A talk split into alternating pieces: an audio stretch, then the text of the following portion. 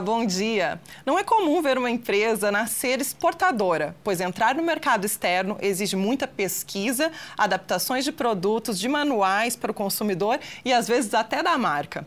O case que vamos te apresentar hoje é o da Acaflor, uma indústria de pisos prontos de madeira maciça. A empresa está sediada na cidade de São João del Rei, a menos de 200 quilômetros de Belo Horizonte. Já são 10 anos de mercado. Os fundadores decidiram adotar as mais modernas ferramentas de gestão para tornar o negócio ainda mais competitivo dentro e fora do Brasil. Nossa convidada no programa de hoje é a cofundadora e diretora administrativo-financeira da Acaflor, Sâmia Rossim de Souza.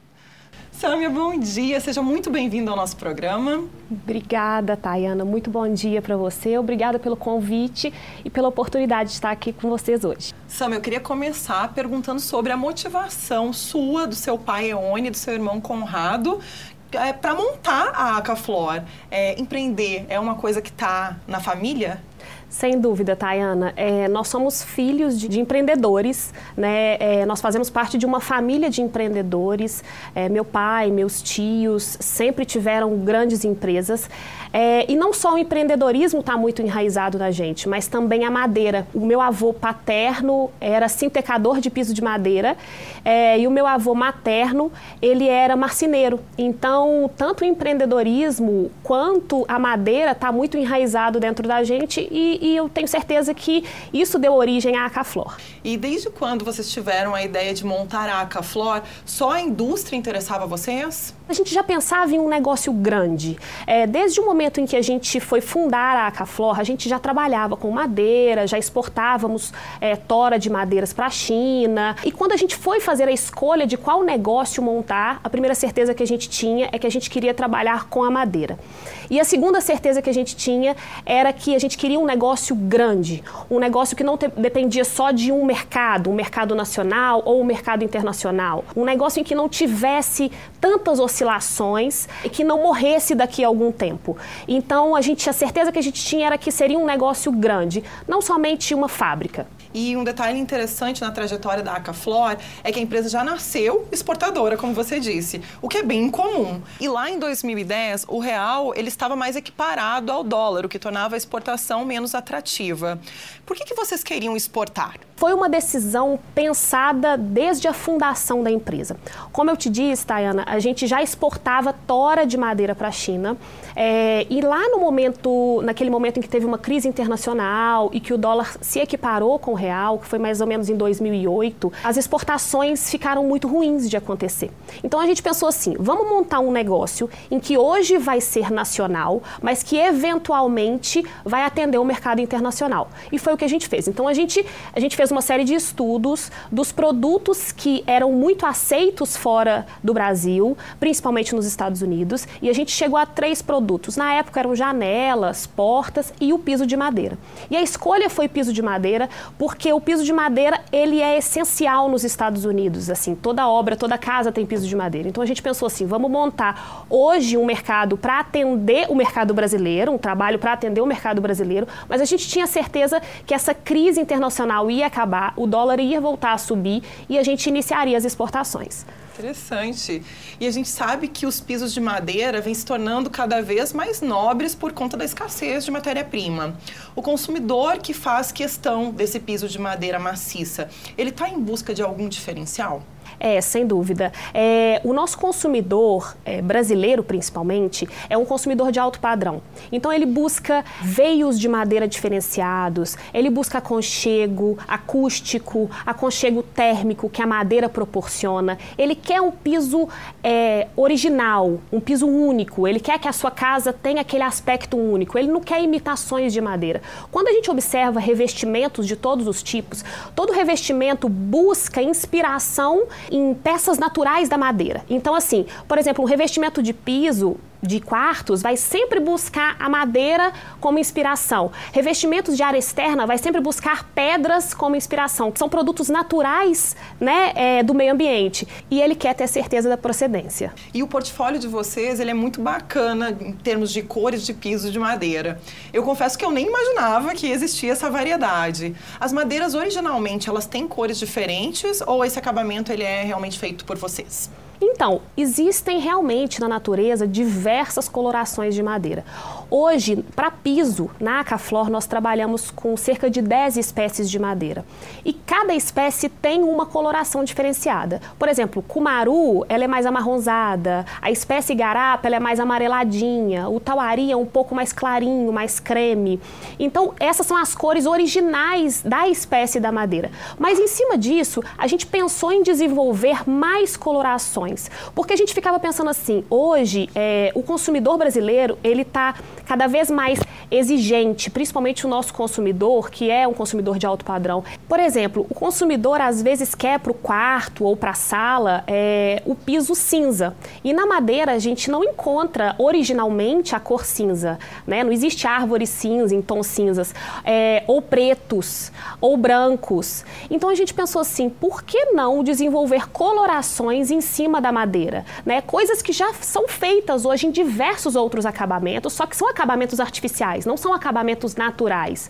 Mas por que não fazer também num acabamento natural? Então a gente desenvolveu no tauari e na garapa, que são madeiras mais claras, mais suscetíveis a colorações, tem uma aceitabilidade maior, uma trabalhabilidade maior, e a gente desenvolveu um leque, uma gama imensa de colorações. E o arquiteto ele pode inovar, criar, o consumidor final tem um, uma gama imensa de opções. E Samia, você conhece a dinâmica da obra. Esse conhecimento sobre os desafios de montagem do piso que você estava falando agora, eles te ajudam a entender melhor o mercado e os clientes? Sem dúvida nenhuma. Eu acho que o fato de ter passado é, pela fundação da empresa e todo o crescimento dela é, desde o início, eu e meu irmão, a gente instalava piso em casas de clientes na nossa cidade, a gente dirigia a nossa Kombi na época, carregando o piso de um lado para o outro. Meu irmão operava máquinas na produção, eu que emitia notas fiscais e fazia carregamentos. Então, assim, eu acho que por ter passado, trilhado esse caminho desde o início da empresa,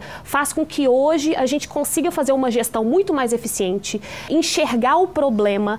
É, quando um colaborador traz algum problema para a gente, é muito claro compartilhar daquele problema e sentir a dor daquele colaborador, porque a gente já esteve naquele papel, e conseguir, consequentemente, solucionar aquele problema. Que interessante. E eu sei que a Acaflor só usa madeira de reflorestamento e de manejo florestal. E que essa é uma escolha de vocês desde o início do negócio. É, o consumidor, ele também valoriza isso? Sem dúvida. Hoje, mais do que nunca, o consumidor está muito preocupado com a sustentabilidade. A sustentabilidade, eu falo que ela deixou de ser uma palavra, né? E ela realmente é, se transformou num estilo de vida de todos nós. É, e principalmente para o nosso negócio, onde a matéria-prima é essencial, a gente trabalha com a madeira, é essencial para o crescimento do negócio, a preservação ela é fundamental. É, então, a gente tem uma preocupação muito grande com isso é, e um respeito muito grande pela natureza. E você vocês têm certificações do IEF, Instituto Estadual de Florestas, que é um órgão do governo de Minas, e também tem certificação é, do governo federal, que é o IBAMA.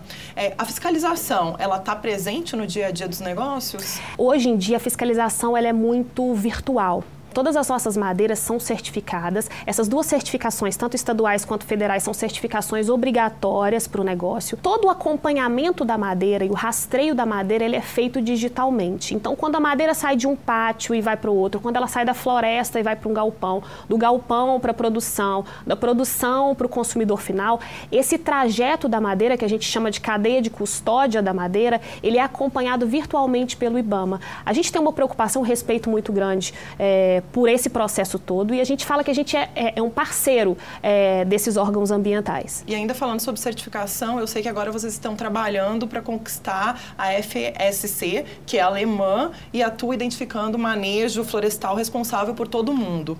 Conquistar esse selo vai ajudar vocês a fortalecer a marca e também exportar mais? Sem dúvida, vai nos ajudar a exportar mais, mas não só exportar, como também é, aumentar as nossas vendas nacionais. O selo FSC é importante importante lembrar que ele é um selo facultativo, é uma certificação facultativa, não é obrigatória. Entretanto, é um selo muito reconhecido e tem muita credibilidade no mercado nacional e internacional. Então, para a gente é muito importante tê-lo e nós estamos trabalhando para isso. E Samia, você costuma usar uma expressão que eu acho bastante curiosa. É, você diz que a Acaflor procura trabalhar com madeiras que são menos queridinhas. Então, fala para a gente o que, que são essas madeiras menos queridinhas. É, quando a gente observa, Tayana, é, o uso da madeira ao longo dos anos, até dos nossos avós e até mais, a madeira ela sempre foi utilizada é, espécie por espécie. Antigamente utilizava muito IP. Lembra que antigamente toda casa que você ia tinha tudo era IP. E hoje em dia a gente não ouve mais falar de IP. Hoje a gente utiliza muito cumaru. É, e aí o cumaru já está começando a se tornar escasso. Não que ele não, não é que acabou o cumaru, não é isso. Mas para manter um negócio e crescer um negócio, você não pode mais contar com aquela espécie. É ruim, dificulta para os negócios. Então o que, que a gente busca fazer? A gente pega as madeiras que não são tão queridinhas, né? Porque esse fato de ser queridinho vem de tendências. São tendências de, de, de decoração, tendências são modas, na verdade.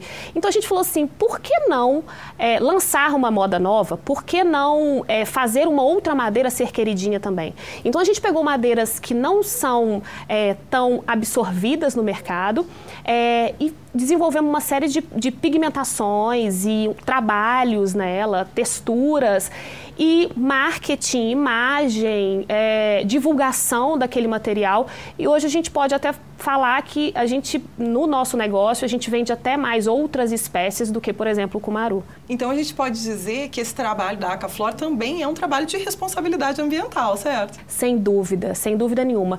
Para piso, hoje a gente tem, é, igual, igual eu te citei, 10 espécies de madeira que a gente trabalha, com densidades compatíveis para piso. Então, por que não utilizar várias outras espécies? Né? Eu acho que é uma responsabilidade ambiental, uma responsabilidade social. E fazendo isso, a gente evita a sobrecarga de uma só espécie. E no próximo bloco, vamos falar sobre as grandes mudanças que a Acaflor está realizando na gestão. A área de produção, o comercial e o administrativo da empresa adotaram processos novos de trabalho. Tudo para deixar o negócio mais competitivo no Brasil e no exterior. Até já! O Aquila é uma empresa internacional de origem brasileira especializada em gestão por resultados. Temos 450 profissionais com atuação em consultoria, treinamento e tecnologia de gestão. A gestão é fundamental para o sucesso de uma organização e acreditamos que todos os ativos podem ser mais produtivos. Nosso espírito de servir nos faz assumir como prioridade os interesses das marcas que nos confiam seus recursos. Nosso time de sócios e consultores gostam do que fazem e se dedicam sem cessar à busca da excelência.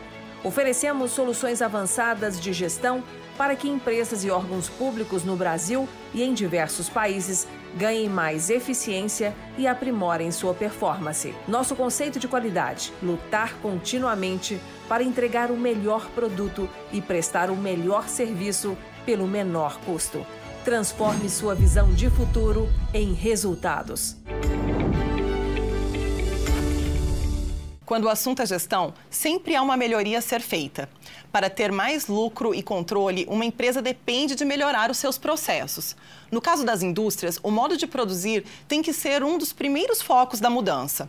E foi assim no case que estamos te apresentando hoje. A Acaflor é uma marca mineira especializada em pisos prontos de madeira, sediada em São João del Rei. O negócio atende clientes no Brasil e no exterior e tem planos de exportar mais.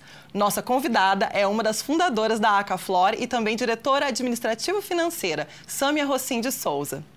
Sâmia, os nossos consultores liderados pelo Bruno Starling, eles começaram a atuar na Acaflor no ano passado. A primeira demanda de vocês foi implantar novos mecanismos de controle da produção. É, o que, que te incomodava naquela época? Na verdade, Tayana, é, muita coisa me incomodava. A gente não conseguia dormir de preocupação.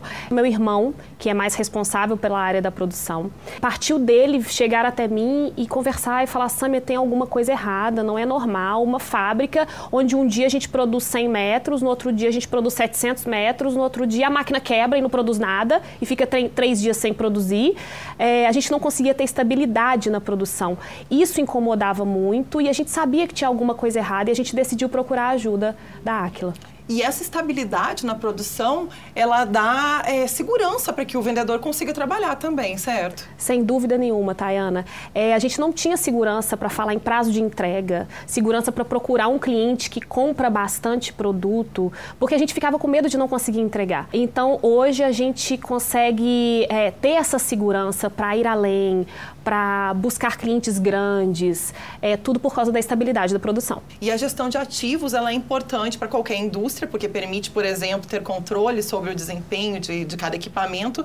E mesmo não tendo implantado esse controle nos primeiros anos, você sabia que isso era possível. Você já tinha visto isso em outras empresas? A gente sabia que precisava melhorar os processos. A gente sabia que a gente tinha que ter processo. A gente falava assim, a gente quer uma coisa redonda. A gente usava muito esse termo, principalmente o Conrado, meu irmão, falava muito, tem que ser redondo, tem que ser redondo. Mas é, faltava competência técnica interna para a gente dar esse próximo passo. É, desenhar fluxos de trabalho, trabalho, desenvolver metas, indicadores, processos novos. É, então a gente conhecia muito genericamente, mas não profundamente. Mas sabia que fazia falta. Sabia né? que fazia falta. E dentro das mudanças feitas na fábrica, os consultores me contaram que até a posição dos equipamentos foi alterada para tornar a produção mais ágil. É, sua equipe ela teve alguma dificuldade em se ajustar, se adequar a esses novos formatos? Então, eles absorveram a cultura nova, a cultura profissional é, de forma muito leve, muito tranquila. A gente tem uma equipe muito boa e que abraça a causa, veste a camisa. Eu lembro que no primeiro projeto, quando a Aquila chegou na empresa, fizeram um diagnóstico e apresentaram o um projeto, eles falaram assim, olha, durante três meses a gente não vai ver resultado, mas isso vai chegar no quarto mês, por aí, terceiro mês em diante, e a gente alcançou com dois meses. Isso foi uma surpresa muito grande. A gente achou ótimo, que bom, mas eu acho que o fato da gente ter absorvido, acreditado naquele projeto e feito a nossa equipe acreditar naquele projeto, que fez com que o projeto fosse um sucesso. Com certeza foi. e depois de amadurecer os processos da produção, eu imagino que surgiu um contraste com algumas outras áreas do negócio. É, então, para onde que vocês estenderam a consultoria? O fato da produção ter uma instabilidade an anteriormente fazia com que a nossa produtividade fosse muito baixa. Um dia a gente produzia 80 metros, no outro dia 500 metros. Isso não era normal. E a nossa média de produção era 200, 300 metros por aí. Quando a gente conseguiu estabilizar a produção, aumentando essa produtividade diária, fez com que a nossa produtividade mensal aumentasse absurdamente. Naturalmente, o comercial falou: opa, agora nós temos que vender mais. É, o compras falou: opa, agora eu tenho que comprar melhor. É, e o financeiro, e agora? Agora eu preciso planejar um norte, eu preciso me, me organizar. Então, naturalmente, deixou de ser um problema a produção, graças a Deus. É, e a gente migrou o trabalho da Aquila para o financeiro e para o comercial.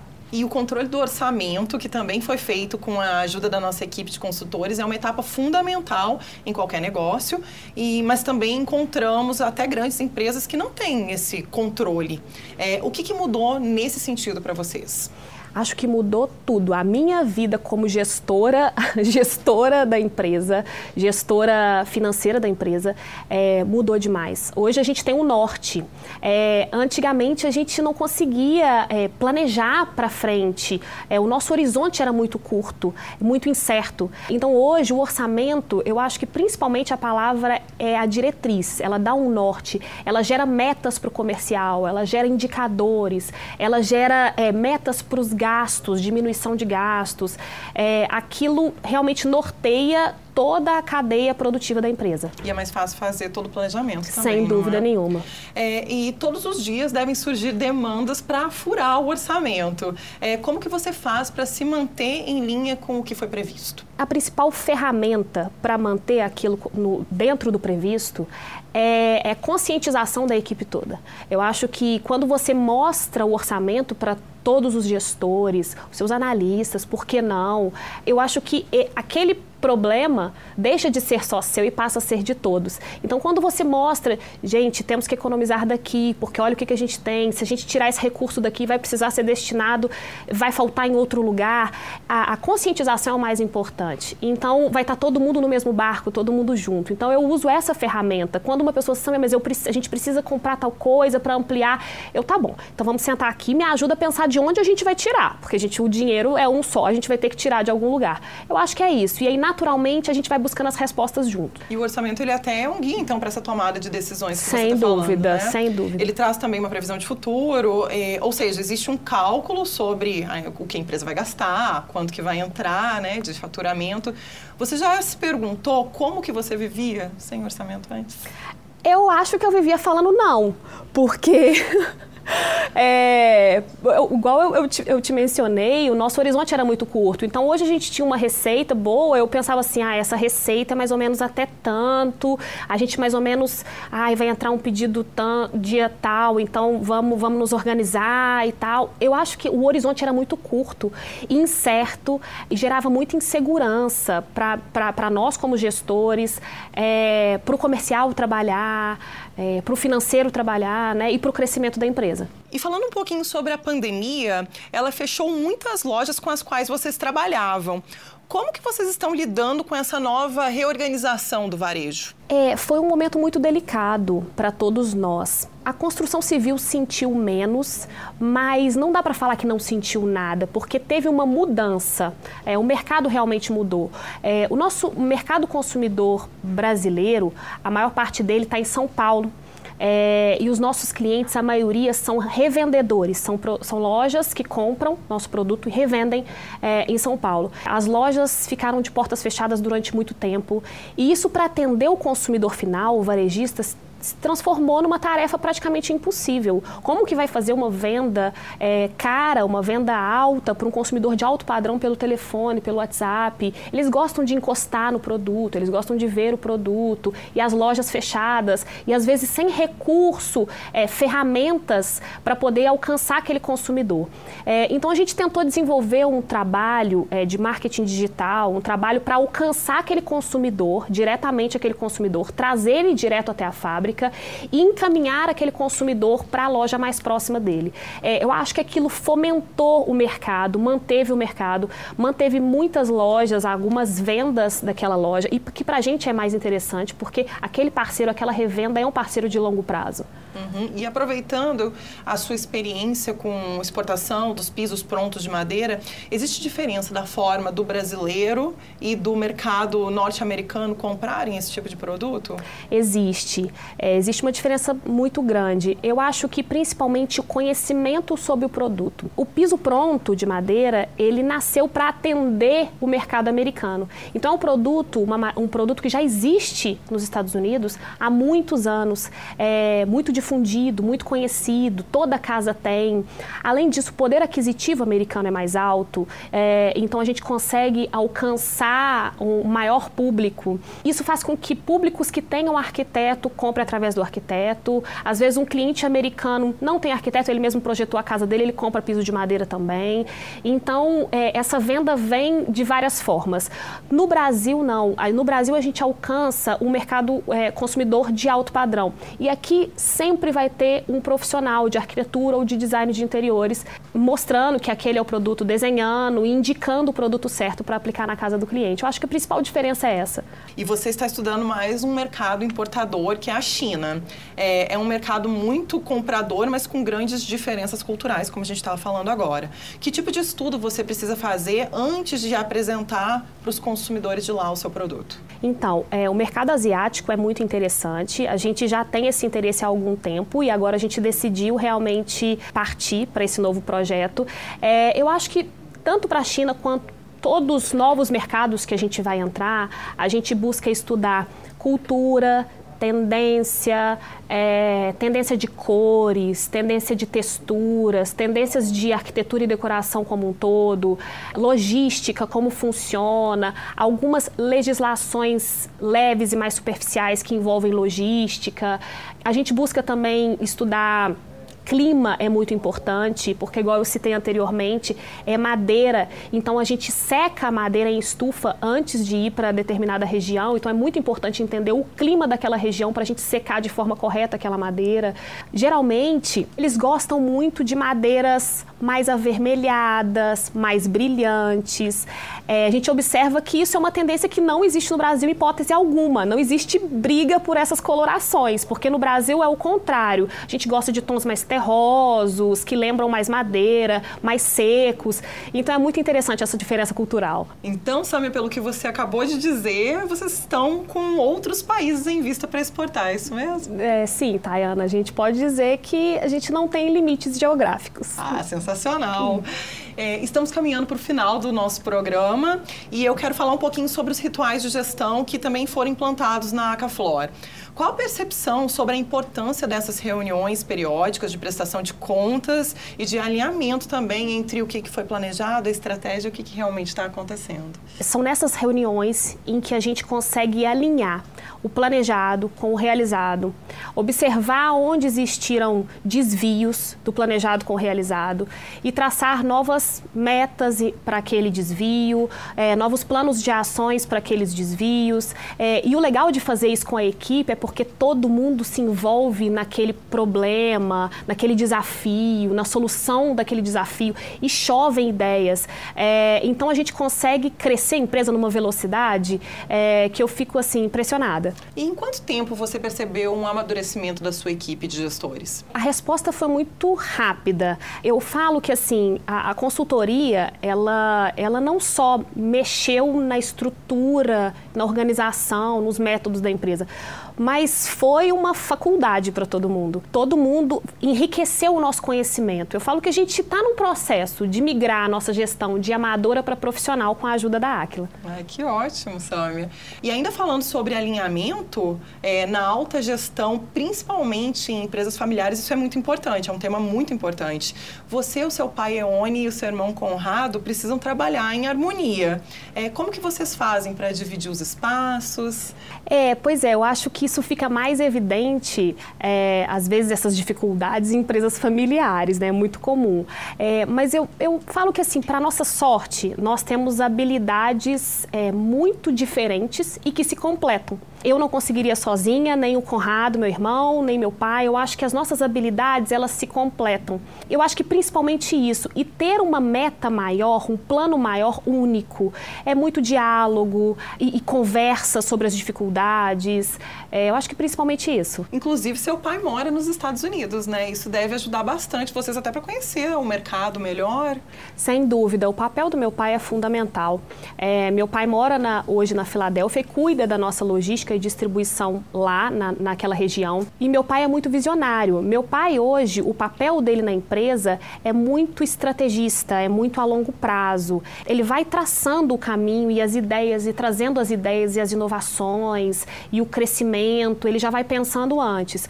E o, o meu papel na empresa fica mais na, no setor administrativo, financeiro e contábil da empresa. E meu irmão, o Conrado, fica muito focado no comercial, na produção.